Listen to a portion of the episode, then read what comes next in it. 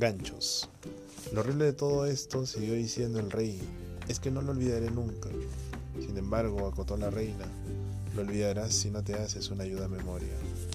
Lewis Carroll. ¿Podría recordar ahora aquella secuencia de letras que le mostramos unos cuantos capítulos atrás? Si en su momento trató usted de memorizar la secuencia repitiendo sus nombres de memoria, lo más probable es que ahora las haya olvidado.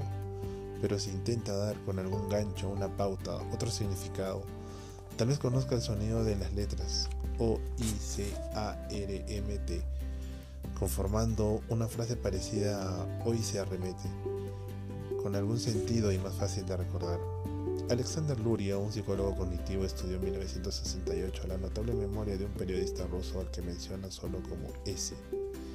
Mediante la imaginación y la asociación, S podía recordar sin mucho esfuerzo asombrosos listas de dígitos y nombres. Para codificar en la memoria una lista de almacén, por ejemplo, se imaginaba caminando por una calle de Moscú y pintándose en la mente cada uno de los artículos en un lugar específico de su camino. Los huevos debajo de un farol, la leche junto a la fuente, la manteca en un árbol, etc. Para recordar los objetos en cuestión le bastaba con recorrer mentalmente la calle, examinar el paisaje y recitar los nombres uno por uno.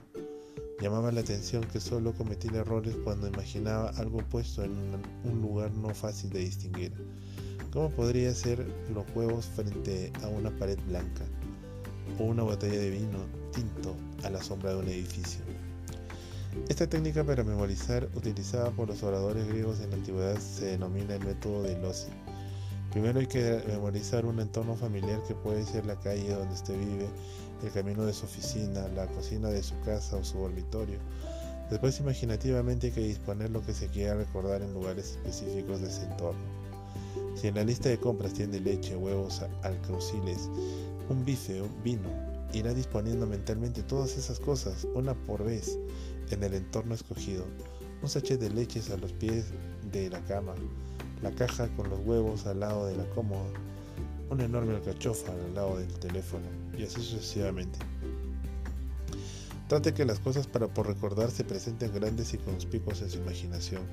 Cuanto más raro le suene el cuadro formado en su mente, más fácilmente lo recordará todo.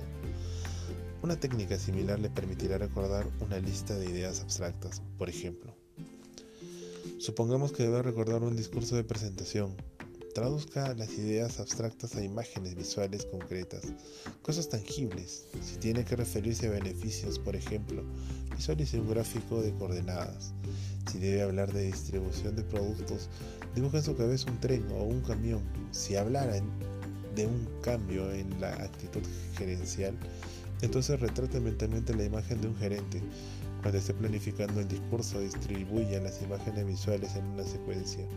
Un gráfico con la marcha de los negocios puesto en el camión, manejado por un gerente imaginario que conducirá sentado sobre la cabeza, para ser más recordable.